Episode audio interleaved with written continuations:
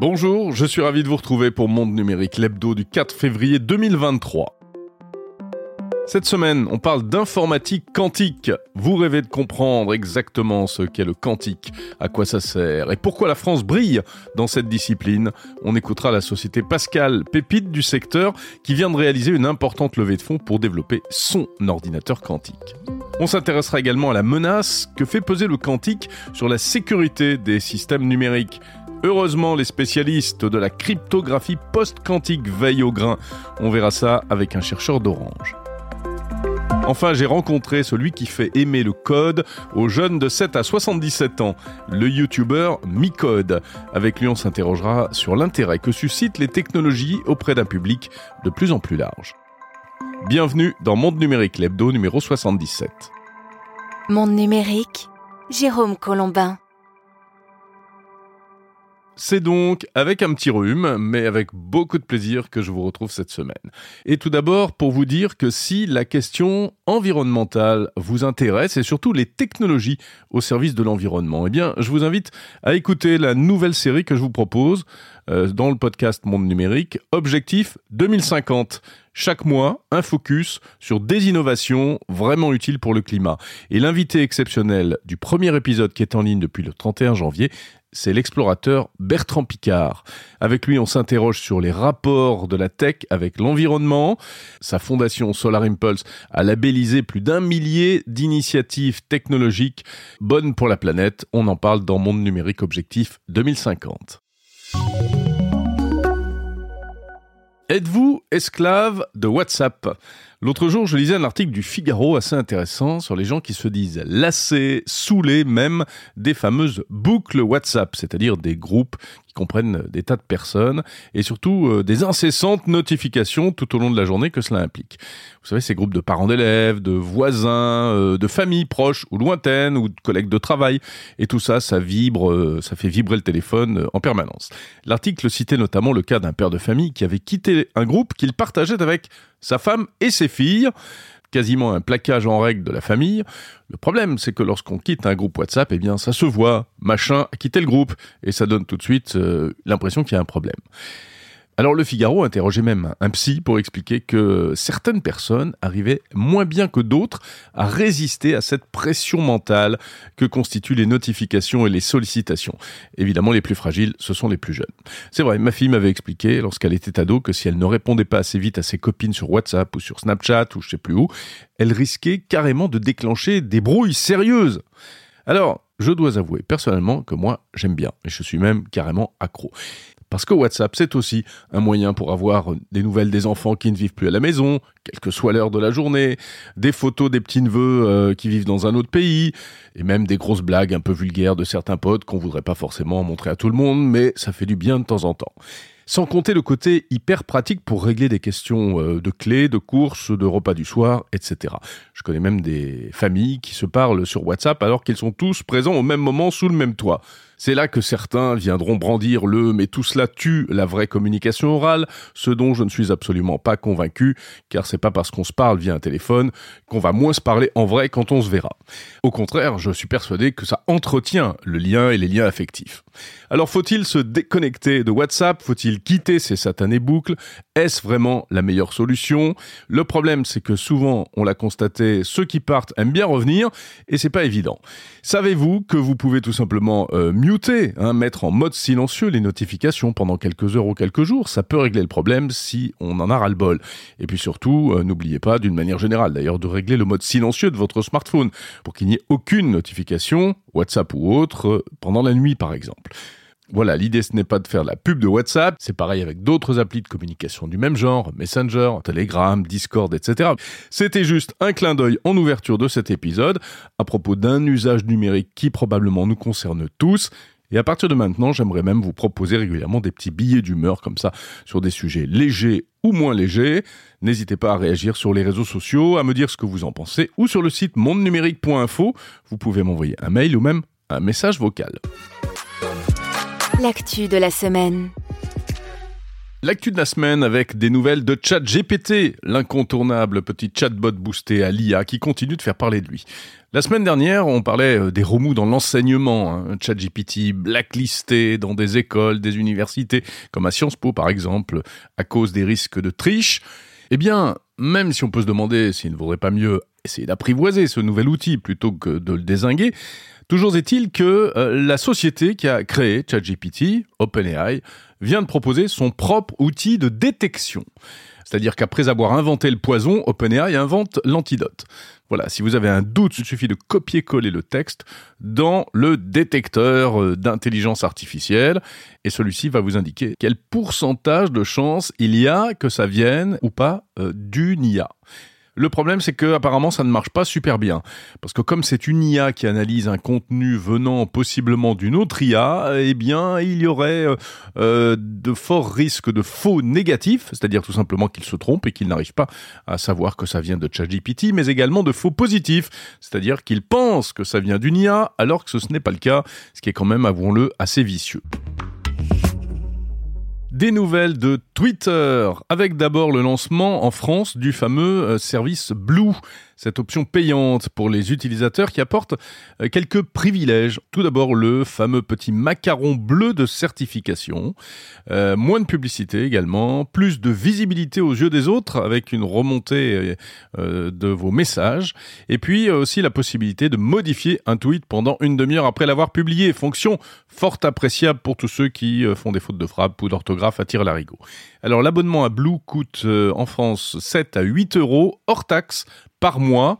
Ça, c'est le prix si on passe par le site web, parce que si on passe par l'appli mobile sur iPhone ou sur un smartphone Android, eh ben, c'est plus cher. 11 euros par mois, puisque Apple et Google prennent leur commission. Donc mieux vaut passer par le web. En gros, ça fait donc 100 euros euh, TTC par an si on prend un abonnement annuel. Autre actualité concernant Twitter et qui ne fait pas plaisir à de nombreux développeurs et, euh, officines privées euh, diverses et variées. En fait, le réseau social aurait l'intention de faire payer l'accès à son API. Alors l'API, pour ceux qui ne baignent pas dans la tech du matin au soir, c'est donc ce qui permet euh, à des applications tierces de se connecter à un service numérique pour récupérer des données, pour interagir, etc. Si l'API de Twitter devient payante, eh bien ce seraient des centaines, des milliers même d'entreprises ou de particuliers, de développeurs indépendants, de chercheurs, etc., qui seraient affectés parce que il existe plein d'applications tierces qui permettent donc, euh, par exemple, tiens, de programmer des, tweets à l'avance ou bien euh, des systèmes pour récolter des données, faire des recherches scientifiques dessus. Euh, bref, toutes ces applis, certaines sont commerciales, d'autres pas du tout. En tout cas, sont nombreuses et c'est un véritable écosystème. Autant dire que ça râle très fort sur les réseaux sociaux au sujet des, avec, en perspective d'un, passage au payant. On verra donc si Sa Majesté Elon Musk met son projet à exécution ou pas dans les prochains jours. Samsung a présenté cette semaine ses nouveaux smartphones vedettes, les Galaxy S23. Trois modèles, S23, S23 Plus et S23 Ultra. Pas de révolution, il faut bien l'avouer, sur ces mobiles sous Android, un design sans grand changement. On retrouve sur le S23 Ultra les bords d'écran arrondis, euh, très élégants, hérités, je me rappelle, du premier Samsung Edge. Le fabricant coréen, euh, pour le reste, continue de mettre le paquet sur la photo avec trois objectifs à l'arrière sur chaque modèle, un capteur principal, un ultra grand angle et un téléobjectif et si on ajoute sur le modèle euh, Ultra, le très haut de gamme, un deuxième téléobjectif et un télémètre laser, on se retrouve carrément avec cinq gros yeux à l'arrière du téléphone, plus le flash même. Voilà, ça passe pas inaperçu. Tout ça pour une promesse de qualité de photo inégalée, encore supérieure à ce qu'on avait jusqu'à présent, grâce à un capteur jusqu'à 200 mégapixels.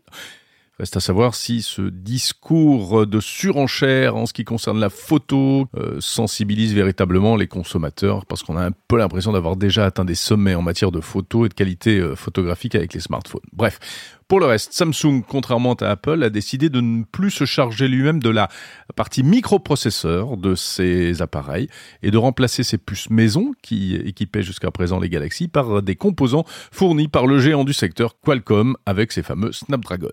Enfin, on notera la présence d'un stylet intégré, euh, petit gadget euh, ou pas d'ailleurs, hérité du Galaxy Note et dont certains utilisateurs sont complètement accros.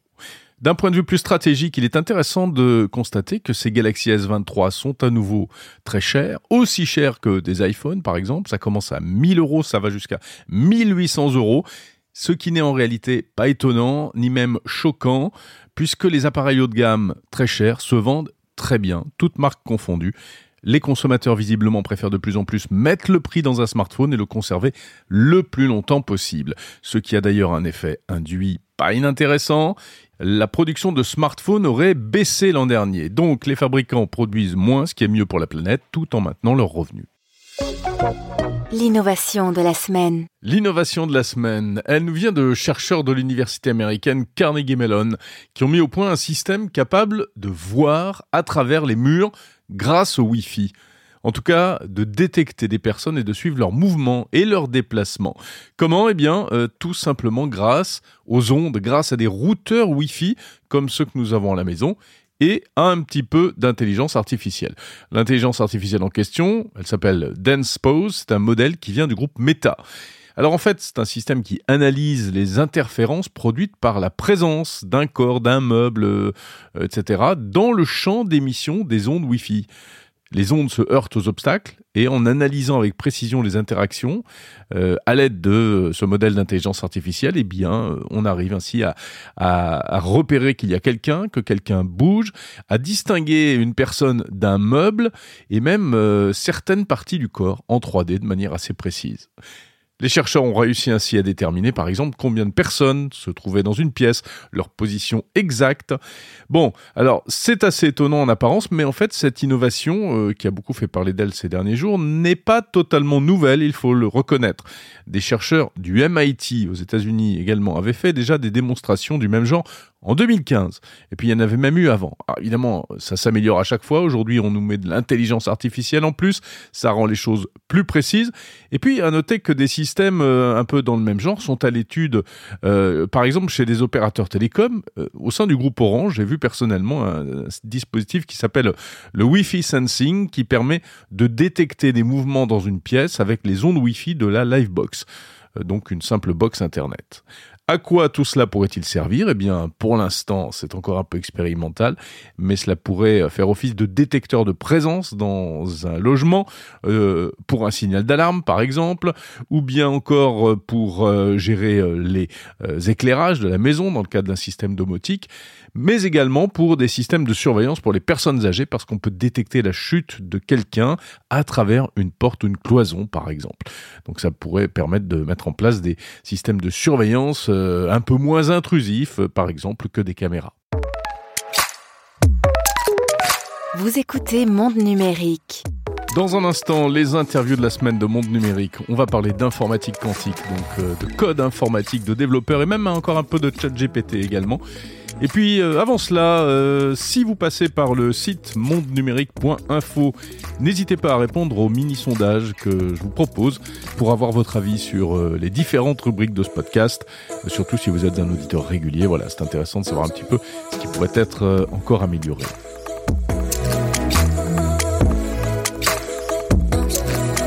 Nous allons maintenant partir aux frontières de la galaxie, ou de moins aux frontières de la physique traditionnelle. Loin là-bas, dans l'infiniment petit, au cœur de la matière, du côté du quantique. L'informatique quantique s'apprête à chambarder pas mal de choses, on le sait. Pourquoi? Comment? Euh, Où en est la France dans cette course au quantique? Eh bien, on va voir ça avec l'une des stars françaises du secteur qui vient de franchir une étape importante en réalisant une très grosse levée de fonds. Je suis ravi de recevoir cette semaine dans mon numérique le dirigeant de la société Pascal. Bonjour Georges-Olivier Raymond. Bonjour Jérôme Colombin. Vous êtes CEO de Pascal, Pascal avec un Q, start-up pépite française de l'informatique quantique, euh, cofondée par Alain Aspect, il faut le rappeler, euh, prix Nobel euh, de physique 2022. Pascal fait du quantique. Comment vous allez nous l'expliquer? Juste avant, petit préambule obligatoire, je dirais. Lorsque vous devez expliquer ce qu'est l'informatique quantique à votre maman, vous faites comment vous? Vous dites quoi? Euh, je lui explique que c'est une nouvelle façon de faire du calcul. Euh, le, calcul de haute performance, aujourd'hui, c'est un, élément indispensable dans notre économie. Hein. J'aime bien prendre l'exemple des avions. qui moi, quand j'ai commencé ma carrière d'ingénieur, je suis assez âgé pour avoir vu les, planches à dessin. Et maintenant, c'est tout fait en, c'est tout fait en numérique. Et on est capable de faire ça parce qu'il y a des supercalculateurs voilà, qui sont capables de modéliser ces systèmes-là. Et alors, ces supercalculateurs sont très performants, mais il reste toujours des calculs qu'on aimerait faire plus vite, plus rapidement. Hein. Il y a des calculs qu'aujourd'hui prendraient des milliards d'années. Donc, en fait, on ne sait pas les faire. Et l'ordinateur quantique, par son mode de fonctionnement, hautement parallèle, il va permettre de ramener euh, ces temps de calcul à une échelle beaucoup plus réduite de quelques jours. Et ça va être, euh, il y a beaucoup de gens, de spécialistes qui pensent que que l'ordinateur quantique va être le vrai euh, enabler, il va vraiment rendre possible la révolution de l'intelligence artificielle. Mais alors comment ça marche? Euh, Qu'est-ce qui fait que cet ordinateur est tellement plus puissant? Il y, a, un raccourci qu'on est obligé de prendre pour expliquer comment ça marche, qui n'est pas rigoureusement vrai, mais ça aide quand même à, comprendre, euh, comprendre ce qui se passe. C'est que l'ordinateur quantique, grâce à des, états particuliers, des états intriqués, dont la découverte a valu le, prix Nobel à, à l'inspect, euh, ils permettent de créer des, états différents d'un système, un, nombre d'états très grand, et en même temps. C'est-à-dire qu'on est dans une superposition de plusieurs états. Et quand vous appliquez ça à l'informatique, bah, il faut voir ça comme en fait un ordinateur qui va explorer plusieurs possibilités en même temps, en parallèle. C'est ce parallélisme-là qui permet d'avoir un, potentiel gain euh, exponentiel, ça veut dire euh, énorme en physique sur le temps de calcul. Voilà, c'est ça qui est parfois un peu difficile euh, à imaginer, à conceptualiser. Hein. En tout cas, il y a une chose, c'est que l'ordinateur quantique euh, ne ressemble pas du tout à un ordinateur traditionnel. Et en plus, il existe plusieurs types d'ordinateurs quantiques. Parlez-nous un peu de celui de Pascal. Quelle est la voie que vous, vous explorez pour faire du quantique? Pour euh, mettre un peu de contexte, on, va dire que aujourd'hui, on a inventé le transistor. Donc on est dans les années 50 de l'informatique classique. Et il y a différentes il y a différentes technologies pour faire ce transistor. Et aujourd'hui, on cherche un petit peu quelle est la, quelle est la bonne. Et donc, nous, effectivement, à Pascal, on a une façon de faire. Donc, on va utiliser euh, donc des particules quantiques.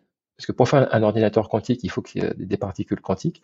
Il faut qu'elles soient individuelles, qu'elles se comportent quantiquement et qu'on puisse les, les, contrôler, les contrôler. Et nous, on a choisi de faire ça avec des atomes. Donc, des atomes individuels. Et pourquoi on a pris ça? Parce que ben, les atomes, en fait, ce sont des, euh, ils sont fabriqués par la nature. Ok, vous faites du bon, euh, du bon gros quantique euh, atomique euh, bio, on va dire. Voilà, voilà. C'est du, du, qubit bio qui vient du, du plateau de Saclay. Alors, moi, je suis venu, j'ai eu la chance de visiter vos installations chez Pascal et j'ai vu effectivement à quoi ça ressemblait. Euh, donc l'ordinateur euh, final, on peut dire, euh, ça a la taille d'un container quasiment. Ou c'est un peu plus petit, ça fait 3 mètres par 3 mètres par 2 mètres. Mais voilà, aujourd'hui, il n'y a, pas d'enjeu de, comment dire, pour la taille. Hein, oui, il n'y a pas encore d'enjeu de miniaturisation. Non, non, pas du tout. Alors on comprend qu'il y a un très haut niveau de technicité, ça fait vraiment appel donc à la physique quantique, ce qui est sans doute l'une des disciplines euh, les plus ésotériques aujourd'hui hein, pour le mmh commun des mortels. Euh, maintenant, si on revient à des choses très très concrètes, euh, cet ordinateur quantique de Pascal, il est déjà quasiment opérationnel, c'est bien ça? Enfin, il fonctionne, vous le commercialisez? On est en train, oui. Alors, on a une machine qui fonctionne déjà, qui nous a, permis d'implémenter des cas d'usage, et on est en train d'en construire d'autres pour, euh, voilà, qui sont plus robustes, qui sont, on va dire, industriels, avec un, niveau de disponibilité pour les usagers qui est beaucoup plus élevé et qui vont être surtout dédiés pour ça. Et ça, on, est en train de, on, on, est en train de le faire. On a toute une interface, euh, on appelle ça le Quantum Computing as a Service. Donc depuis la maison, vous allez vous, pouvoir vous connecter à un, un, ordinateur quantique et utiliser une fraction de son temps pour faire vos calculs. Waouh et n'importe qui pourra faire ça? Euh, Oui, bien sûr. Mais bon, enfin, il n'y aura pas d'intérêt pour le commun des mortels, mais, vous, si vous voulez, vous pourrez. Alors euh, là, vous venez de faire une, importante levée de fonds, 100 euh, millions d'euros, voilà, pour accompagner votre développement. Et, votre développement, il en est où? Donc, vous l'avez dit, vous commencez à commercialiser. alors, qui vous achète ces machines et pour faire quoi? Comme client, par exemple, on compte EDF et Crédit Agricole, qui pour l'instant utilisent le calcul déporté, hein, c'est-à-dire via, via l'interface cloud, mais à terme, euh, ils vont, euh, moi j'espère qu'ils vont acheter des machines. Mais pour l'instant, c'est des centres de calcul et on met vraiment à disposition via cet accès à distance pour l'instant. Combien ça coûte un ordinateur quantique, Pascal? Euh, C'est très difficile de répondre. Ça dépend, ça dépend de, ça, dépend beaucoup de choses.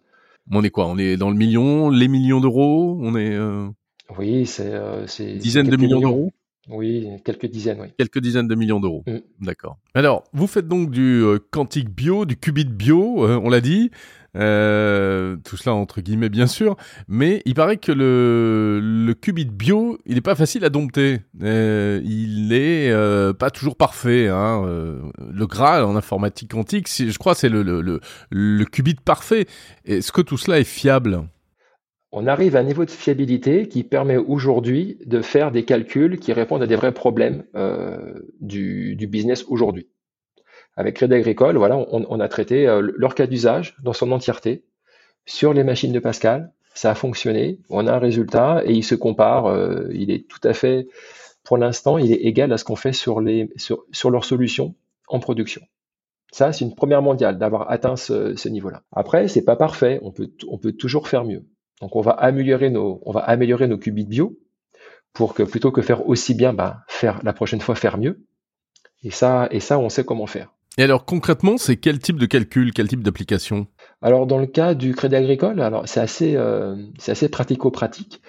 C'est, vous savez, quand une banque prête de l'argent, bon, bah, elle prend un risque, le risque de pas voir son argent être, euh, enfin, être remboursé. Donc, il y a des, euh, vous savez, enfin, dans les, les- il y a des organismes financiers qui mettent des notes aux, aux emprunteurs pour essayer d'estimer le niveau de risque. Et euh, un, un des enjeux pour les banques, c'est d'arriver à, à prédire les gens qui vont pas être capables de rembourser. Alors, les gens, ça peut être aussi des, des institutions ou des, euh, ou des pays. hein, je ne stigmatise évidemment personne. Mhm. Mais c'est important pour elles d'avoir ce contrôle-là. Donc, ils ont des modèles très complexes qui, euh, alors, qui, se- qui se basent sur des données, enfin, sur leurs données historiques énormes, pour essayer de, justement de prédire les, les organismes susceptibles de ne pas rembourser, pour mieux gérer le risque. Et avec l'ordinateur quantique, aujourd'hui, en fait, on, on est capable de, euh, de trouver des meilleurs paramètres à cet algorithme pour le rendre plus efficace. Et c'est ça qu'on a réussi à faire, euh, qu'on a réussi à faire avec le Crédit Agricole. C'est une première. hein Ah oui. dans tout ce que vous pouvez voir d'autres dans la littérature, ça va être des cas d'usage industriel hein, qui sont apportés par l'industrie. Ça, je ne vais pas dire le contraire. Mais par contre, ils sont implémentés à une toute petite échelle. Qu'au lieu de prendre les données dans leur ensemble, comme ils, n'ont pas la puissance de calcul quantique suffisante, ils sont obligés de réduire ce set de données. Et en fait, il est réduit à peau de chagrin, ce qui fait qu'à la fin, il y a, c'est pas, c'est- ça reste un jouet. Vous voulez dire que chez les autres, c'est c'est plus de la, de la preuve de concept, en fait, Exactement. des échantillons. Autre type d'application utilisée par euh, l'ordinateur de, de Pascal? Alors, on s'en sert pour, euh, pour améliorer la distribution d'électricité. Euh, là aussi, il y, a des vrais, euh, il y a des vrais enjeux. Le cas d'usage qu'on a traité avec EDF, c'est celui euh, du chargement d'une flotte de voitures électriques. Imaginons qu'un jour en France, on ait 30 millions de voitures électriques. Et ce qui va se passer, c'est que les gens vont rentrer chez eux après le travail et vont brancher leur, voiture sur la grille pour la, faire recharger pendant la nuit. Et si vous faites ça sans précaution, c'est simple, vous faites sauter le réseau parce qu'il y, y a une telle demande qu'on ne peut pas y répondre. Donc, il faut être capable de lisser, euh, de lisser cette charge. Et ça, ça veut dire en fait décider dans quel ordre on, va, venir euh, charger les voitures. Et si vous avez 20 millions de voitures, eh ben vous, imaginez qu'il y a, beaucoup, beaucoup de combinaisons possibles d'ordonnancement. Et, l'enjeu, c'est de trouver celle qui est la plus efficace pour tout le monde. Et ça, c'est un calcul extrêmement complexe et euh, auquel l'ordinateur quantique peut répondre. C'est là où on voit que le quantique pourra impacter la vie de tous les jours. Oui, oui. Euh, après, il y a des applications aussi en, en pharmacologie hein, pour, pour prédire des, euh, des réactivités de molécules. Il y a des applications en sens des matériaux pour euh, découvrir potentiellement des nouveaux matériaux. Enfin, il n'y a pas de limite et ça va vraiment impacter tous les, tous les secteurs de l'industrie. Alors, on a l'impression que le, le quantique français se porte plutôt pas mal en ce moment. Georges-Olivier Raymond, il y a plusieurs entreprises comme, comme la vôtre aujourd'hui qui font parler d'elles. Il y a une French Touch du quantique. Euh, cl- clairement, oui. Je, je faisais des comptes il n'y a, pas si longtemps. Je crois qu'on est 6 ou 7 startups en France sur le domaine. Et quand on regarde euh, ce qui se passe aux États-Unis, en fait, il n'y en a pas beaucoup plus. Et, et ramené à l'échelle des pays, c'est presque une anomalie. Donc, je dirais oui, il y a une French Touch. Et ça, c'est grâce au, à, la, force de notre recherche académique hein, qui, euh, a permis de, de- développer beaucoup d'idées. Et on a aussi cet esprit euh, entrepreneur. Là, après, où on a plus de difficultés, c'est de, de transformer l'essai, c'est-à-dire de, de passer de, la startup à ce qu'on appelle la scale-up, de vraiment développer le business et de, euh, bah, de continuer l'aventure. Mhm. historiquement, en France, en Europe, on est, on est un peu moins bon là-dessus. Merci, Georges-Olivier Raymond, CEO de la société Pascal.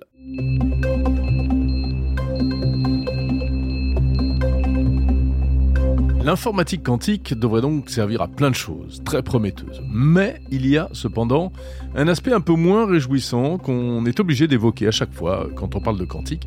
C'est la menace que font planer ces ordinateurs du futur sur nos systèmes de sécurité numérique, tous les systèmes de sécurité. Et le problème se pose même dès aujourd'hui, vous allez comprendre pourquoi. Bonjour Sébastien Canard. Bonjour Jérôme Colombin. Vous êtes ingénieur de recherche et expert en sécurité chez Orange. On se retrouve dans le cadre du partenariat entre Orange et Monde Numérique. Une fois par mois, on fait le point sur euh, les recherches dans les labos de l'opérateur Orange. Pour parler aujourd'hui donc de cryptographie post-quantique. Alors avant toute chose, peut-être, qu'est-ce que c'est que la cryptographie, euh, Sébastien? La cryptographie, c'est le moyen dont nous disposons aujourd'hui pour sécuriser l'ensemble de nos communications, donc que ce soit dans nos cartes bancaires, dans nos téléphones mobiles ou sur nos navigateurs euh, Internet. Voilà, c'est le cœur mathématique de ce qui permet de sécuriser l'ensemble de nos communications. Donc, ce sont les fameux protocoles de chiffrement euh, RSA. Euh, oui, les protocoles de chiffrement comme RSA. Il y a aussi des protocoles de signature. Euh, voilà, il y a des systèmes comme AES aussi, euh, par exemple, qu'on utilise bah, quotidiennement de, de, nombreuses fois sans forcément le savoir. Mhm. Et alors, le problème, c'est que la sécurité de ces fameux protocoles de chiffrement risque d'être remise en cause du fait de l'informatique quantique. Oui, c'est un peu ça. Alors en fait, il faut savoir que la, cryptographie, donc celle dont, nous venons de parler, est, bien établie et, solide depuis euh, une cinquantaine d'années. Voilà, on la maîtrise complètement. Euh, mais c'est vrai que voilà, on a depuis quelques temps une, menace qui, grandit un petit peu, donc qui est encore assez lointaine. Euh, mais effectivement, on a cette existence potentielle d'ici quelques dizaines d'années ou pas d'un ordinateur quantique qui effectivement du fait qu'il pense différemment d'un ordinateur qu'un ordinateur classique euh, bah, pourrait euh, potentiellement permettre de, de, de casser le, certains systèmes cryptographiques que nous utilisons euh, tous les jours. Oui, et puis alors pas n'importe quoi, hein, les banques, les sécurités, les communications militaires, etc., etc. comment est-ce qu'on peut se protéger contre ça?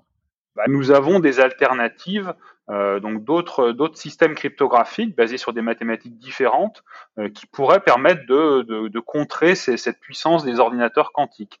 Donc l'idée c'est de trouver des, des, nouveaux problèmes mathématiques pour lesquels on, on ne connaît pas d'algorithmes quantiques ou pour lesquels on sait que les algorithmes les, les, les ordinateurs quantiques ne seraient pas plus pas plus forts qu'un ordinateur classique. C'est pas forcément plus compliqué, c'est juste différent. Euh, voilà, aujourd'hui, on parlait de RSA tout à l'heure, bah, il est basé sur la difficulté de factoriser un, très grand nombre. Euh, effectivement, aujourd'hui, on, ne sait pas faire avec des ordinateurs classiques quand le nombre est, suffisamment grand. Un ordinateur quantique serait capable de faire ça euh, très rapidement. Pourquoi est-ce que c'est important de se protéger et de penser à ça dès maintenant, Sébastien Canard, alors que l'ordinateur quantique n'est pas encore vraiment une menace? Alors, il y, a, il y, a, deux raisons principales. La première, c'est qu'il y, y, a des financements assez monstrueux aujourd'hui sur euh, l'amélioration de ces ordinateurs quantiques. Alors, il faut savoir que les ordinateurs quantiques, ils n'ont pas pour seul intérêt de, de casser la cryptographie, hein, bien évidemment.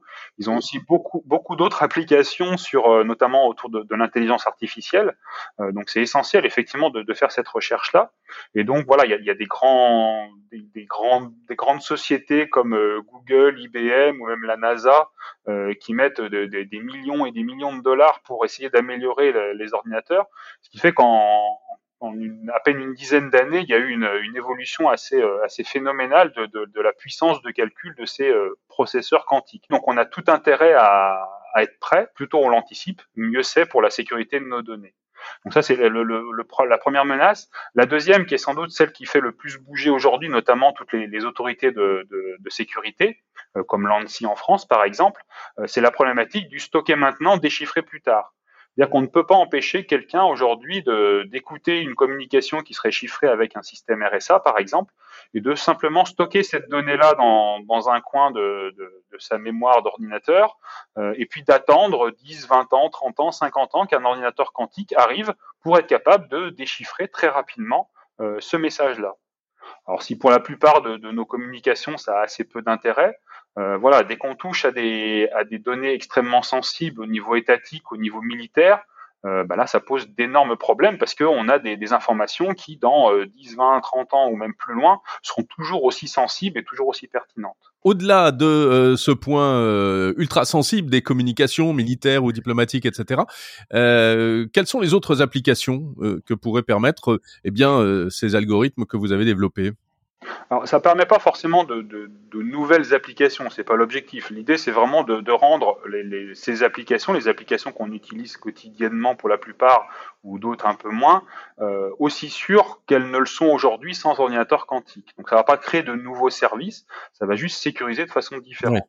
Donc après, voilà, dans, le contexte du, projet Prometheus, on a notamment montré un peu quelle était la, maturité de, la cryptographie post-quantique dans des cas d'usage euh, très concrets, euh, notamment un sur le vote électronique. Voilà, avec euh, notamment un partenaire espagnol, donc euh, qui lui aujourd'hui a un produit de, de, vote électronique qui est utilisé dans, de nombreux contextes. Et voilà, donc on a montré comment est-ce qu'on pouvait transformer leur outil actuel en un outil qui serait résistant aux ordinateurs quantiques. On a aussi travaillé sur, euh, sur deux choses qui intéressent la, Commission européenne aujourd'hui. C'est d'une part d'avoir une, une, une, carte d'identité numérique, euh, une carte d'identité européenne numérique euh, qu'on pourrait utiliser pour, voilà, pour, pour, montrer certaines choses, pour montrer qu'on qu a certains droits, mais dans un souci de respect de la vie privée, notamment avec la problématique du stocker maintenant, déchiffrer plus tard.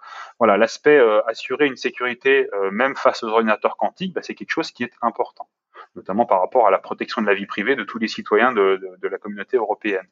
Euh, et puis aussi quelque chose autour du, du paiement euh, et de, du respect de la vie privée des, des, personnes qui vont utiliser un système de paiement électronique. Là aussi, on a travaillé aussi sur, euh, sur ce genre de choses.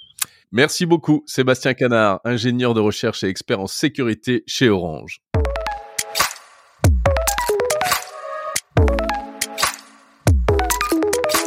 Ne partez pas, c'est pas terminé. La troisième interview de cet épisode que je vous propose n'a rien à voir avec le quantique. Cette semaine avait lieu à Paris un événement intitulé Tech Challenger, consacré aux développeurs informatiques, avec concours euh, du meilleur développeur, etc.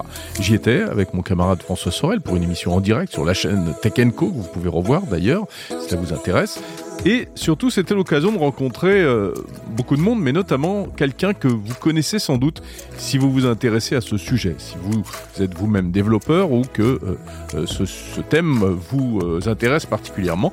Il s'agit du YouTuber Micode, qui produit de nombreux contenus euh, extrêmement suivis. Alors Micode nous explique pourquoi, selon lui, de plus en plus de monde s'intéresse au code et à la tech. Bonjour Michael. Eh ben bonjour. Enfin, Michael, je devrais plutôt dire bonsoir, Micode. Effectivement, c'est mon nom de scène. C'est ton nom de scène. Et quelle scène hein? YouTuber, euh, Twitcher, euh, podcaster, un million d'abonnés sur YouTube. Ta spécialité, euh, c'est le code, c'est le, les développeurs. Alors, en quoi consiste ta chaîne? Qu'est-ce que tu proposes comme vidéo, comme contenu? Donc, il y a plusieurs canaux avec des formats différents pour euh, tous les goûts, on va dire. Donc pour des, contenus qui sont très très montés, très denses, à la sauce YouTube comme on, comme on connaît, donc euh, voilà des enquêtes ou des, vidéos euh, très compliquées, euh, il y a la, chaîne Micode, donc qui est ma chaîne historique, c'est là où tout a commencé, il y a 6 ans maintenant, et, c'est celle, celle-là qui a un million d'abonnés.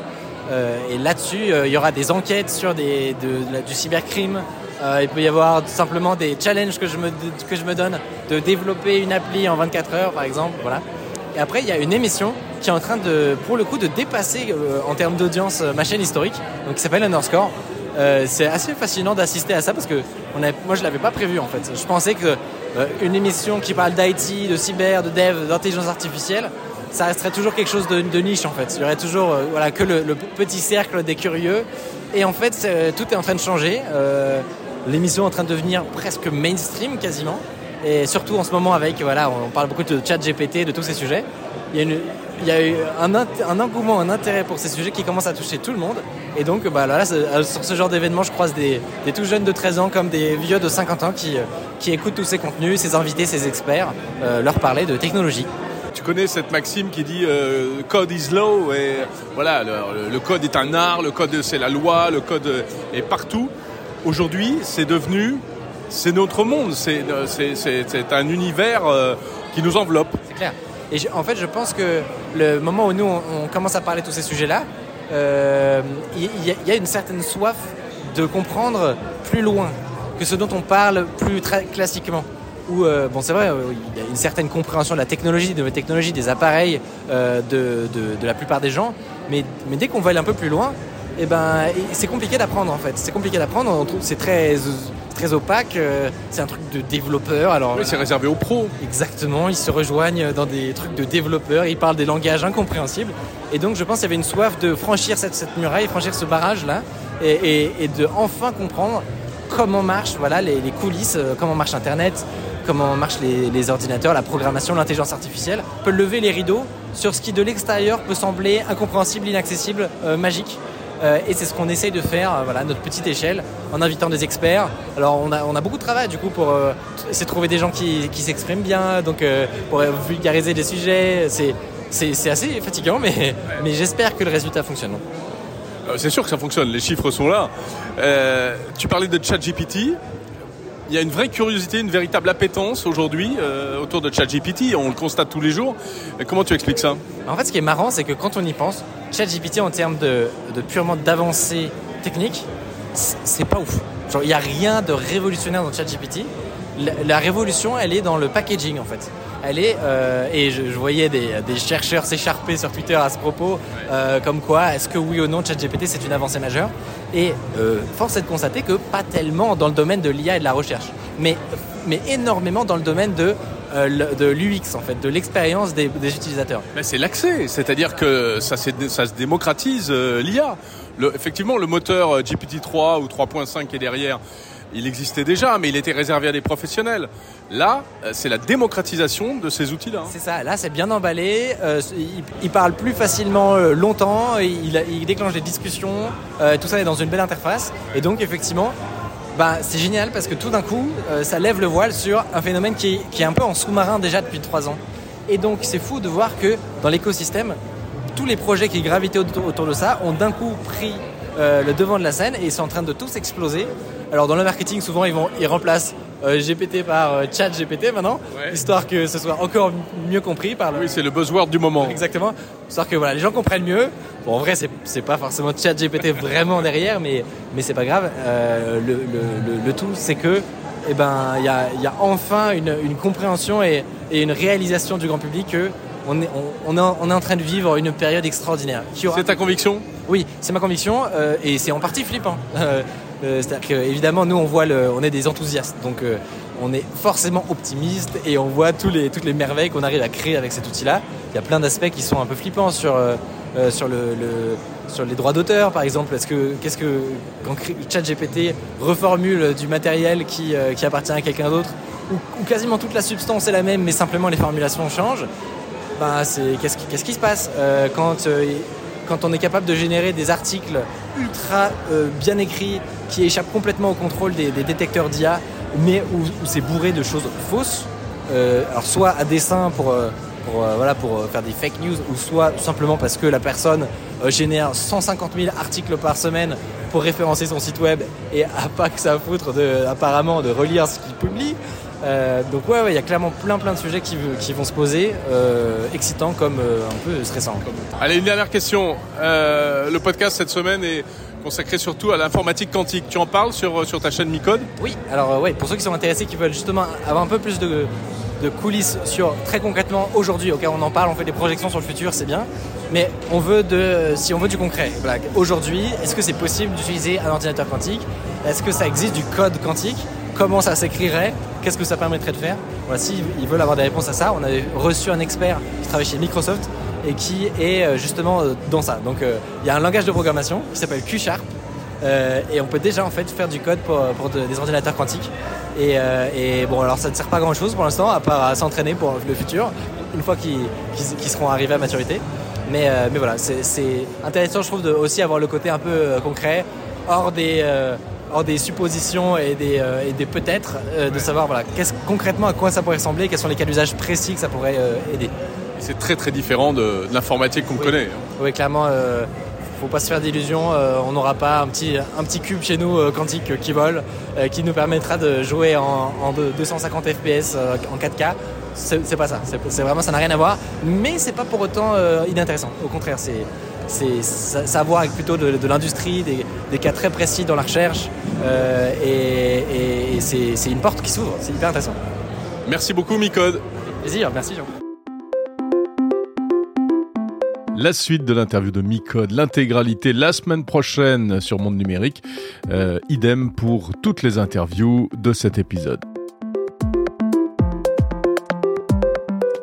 J'étais ravi de passer à nouveau euh, ces 40 minutes avec vous dans Monde Numérique, épisode numéro 77. Euh, la semaine prochaine, on reparlera d'intelligence artificielle et de chat GPT avec euh, des interviews d'experts et puis aussi des annonces qu'on attend du côté de chez Google euh, qui veut réagir face à la déferlante ChatGPT.